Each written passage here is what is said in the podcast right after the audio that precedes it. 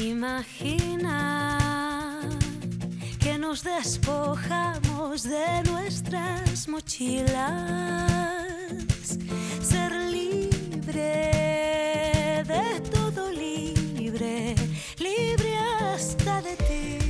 Bueno, quien esté más o menos al tanto, quien esté pendiente de cómo van evolucionando los datos de la pandemia, eh, los datos de ayer, esos eh, 1.107 casos nuevos en la región de Murcia, eh, bueno, sorprendían porque la cifra era muy alta, pero yo creo que los responsables médicos era algo que esperaban porque se estaba viendo venir eh, que iba aumentando el ritmo de, de, contagios y que esta cuesta de enero este año va a ser eh, más dura que nunca.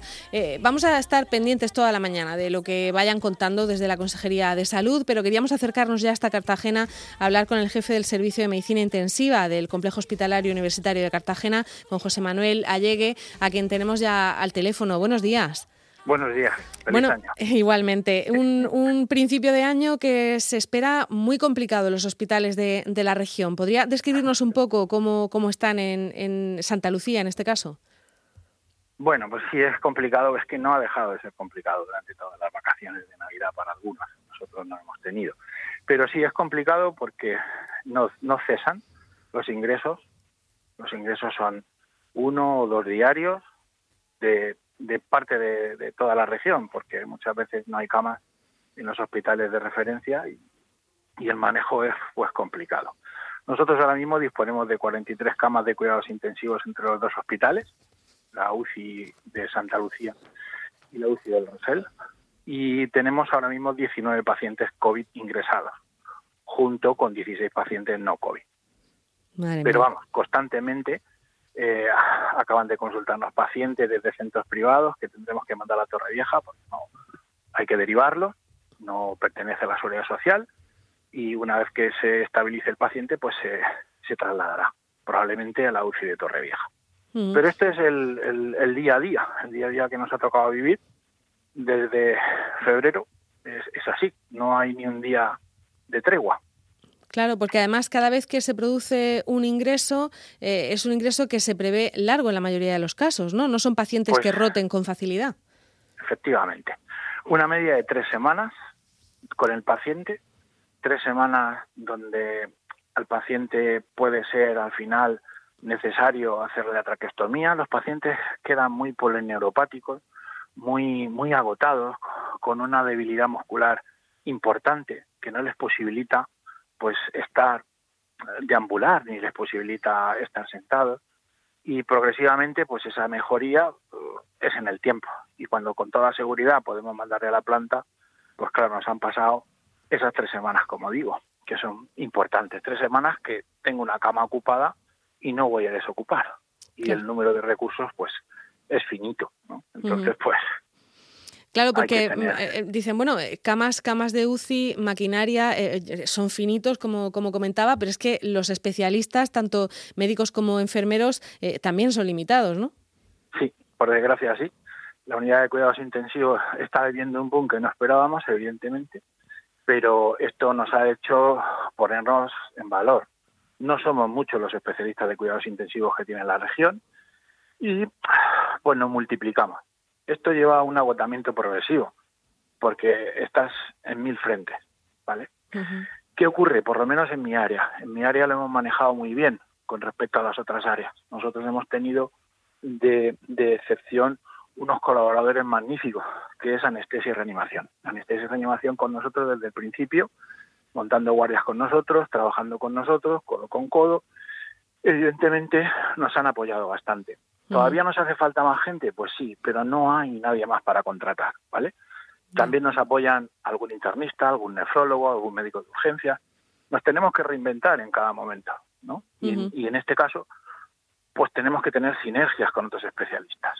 Claro, Porque- además, por ejemplo, anestesistas y médicos especialistas en, en reanimación, a lo mejor ahora tienen menos operaciones y, y pueden estar ahí con vosotros, ¿no? Bueno, lo que se ha intentado, por lo menos en mi área de salud, es disminuir al máximo la suspensión de quirófano. Ellos también han tenido que multiplicarse, porque claro, los pacientes fallecen de COVID, pero también de no COVID.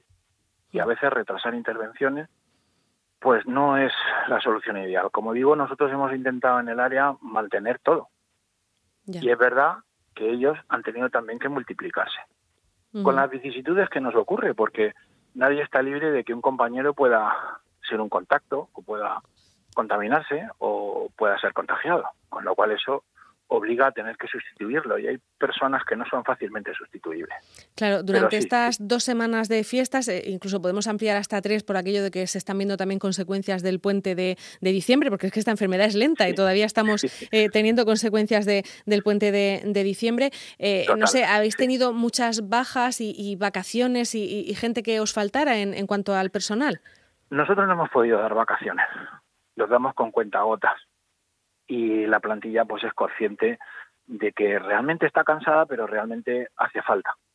No, no puede salir. Nos han prolongado el tiempo para poder tomar nuestras vacaciones estos días libres. Pero bueno, el 30, hasta el 31 de mayo. No sé cómo lo haremos. Pero está claro que, que ya hace falta, y, más en estas fechas, que a todo el mundo les viene bien tener pues un más contacto con la familia, con los niños, no hay colegio, etcétera, y no ha podido ser. Con lo cual eso también psicológicamente también te afecta. ¿no? Claro, no, no habéis podido desconectar en, ningún momento. Claro. O sea, nosotros no desconectamos, pero cuando sales a la calle, vas en el coche y ves lo que ocurre fuera, pues cuando le pides que tengan la misma conciencia social que debo, que debo de tener yo para no contagiarme, pues parece un poco, no sé, un contrasentido. Mm, os darán ganas de gritar por la ventanilla del coche, ¿no? Muchas veces. bueno, bueno, a veces hemos tenido, yo por lo menos en algún momento determinado he tenido que decirle algo a la gente. La gente se lo toma mal. La gente se lo toma muy mal, porque eh, yo creo que hay poco, en general, todo el mundo dice que hace, que lo hace, que no sale, que no sale con nadie, pero las terrazas están llenas y los sitios están llenos. No sé, falta un poco de conciencia social. Por mucho que autoridades, nosotros, vosotros, desde mm. los medios de información, pues eh, pedís el hecho de que la gente pues no, se junte, tenga, tenga prudencia. Yo, vamos, tengo compañeros, amigos que tienen restaurantes y hacen las cosas muy bien mm. y otros las hacen fatal. Sí, y luego hay, hay quien lo hace bien y, no puede estar actuando de policía con los clientes todo el tiempo, ¿no? Eso también es, es, evidente. Yo lo que les digo siempre es que no tengo cama para todo. Vosotros veréis lo que hacéis, pero no tengo cama para todo. Eh, para que nos hagamos una idea de lo que cubre eh, su, su, su, UCI, ¿no? En este caso, que, que, hay camas en el Rosell y camas en el Santa Lucía, eh, ¿a qué área, de, a qué territorio de, de Murcia asistís? O, porque sois complementarios de otro. Ya, ya, pero me refiero para, para, los que no hablamos en, en, términos de áreas sanitarias, que, nos demos un pues poco cuenta. Nosotros hemos sido referencias de, hospitales como Caravaca, como Yecla en un momento determinado, como Cieza también. Le hemos dado apoyo también a los hospitales de, Murcia, concretamente el Reina Sofía, y a Lorca. Pero fundamentalmente cuando se llenan Lorca y los arcos, pues deberían de revertir sobre nosotros. El problema es que ya andamos todos muy justos de camas muy justos de camas y entonces las referencias llegará a un momento en que no se puedan sostener porque no tienes sitio ni donde ingresar tú y eso pues es difícil manejarlo manejar ese último recurso eh, mm, ha comentado que hay 43 camas, ahora mismo 19 COVID, 16 no COVID están ocupadas. Imagino además que el personal es distinto en uno y en otro, ¿no? Y, van con los EPIs en los dos casos. ¿Cómo, cómo, ¿Cómo vais trabajando? Sí, bueno, las dos plantillas, tenemos casi 270 eh, trabajadores en las dos UCIs y, van con sus medios de, de, prevención. ¿no? Todas las, las 43 camas son camas cerradas, no hay ninguna cama abierta, no hay cortinas que separan una cama de otra, con lo cual los boxes están aislados.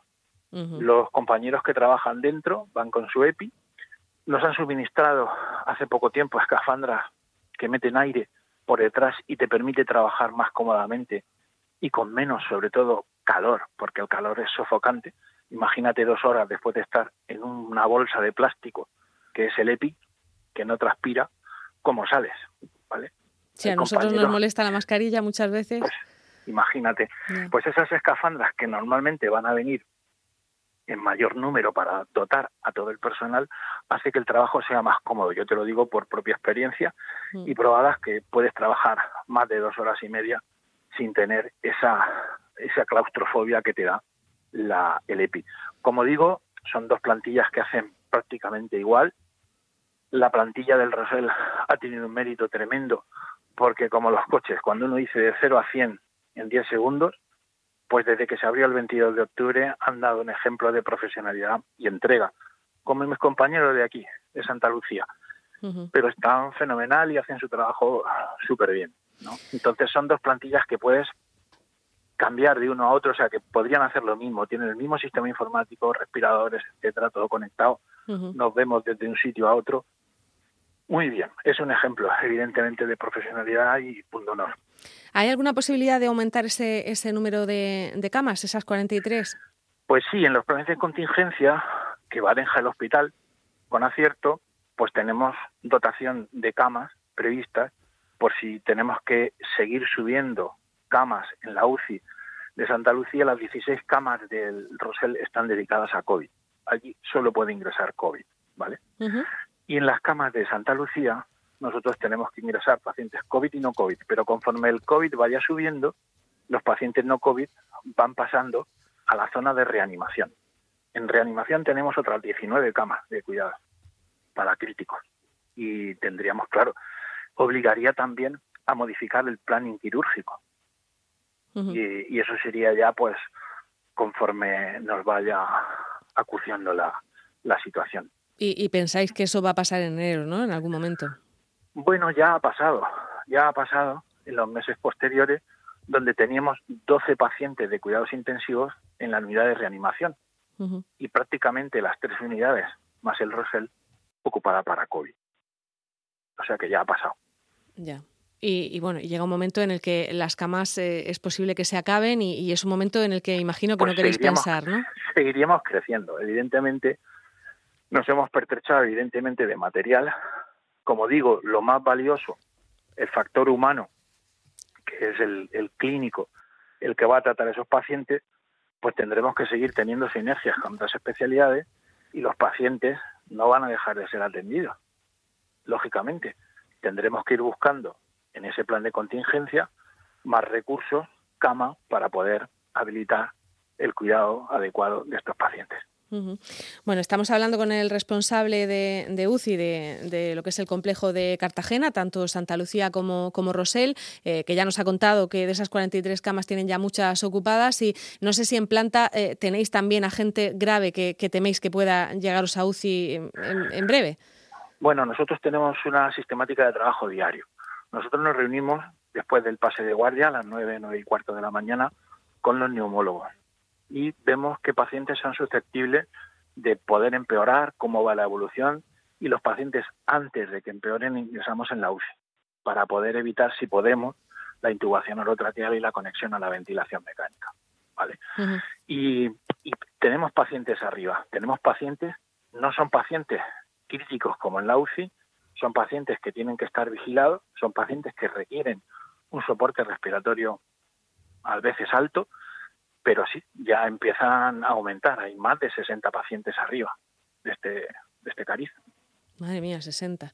Bueno, imagino eso que, que, veis los próximos días con, con, temor, ¿no? Como, como todos, pero vosotros más todavía. Pues sí, la verdad es que lo vemos como el día de hoy, gris. Está claro, está claro, sí. Pues eh, José Manuel Allegue, muchísimas gracias por hacernos este hueco en su, en su trabajo y mucho ánimo. Gracias, gracias. Hasta luego. Adiós, adiós. Y en internet, orm.es. Descubra su atractivo diseño y nuevos contenidos más participativos. Donde quieras, cuando quieras y cuantas veces quieras. orm.es, la onda regional de Murcia de toda la vida.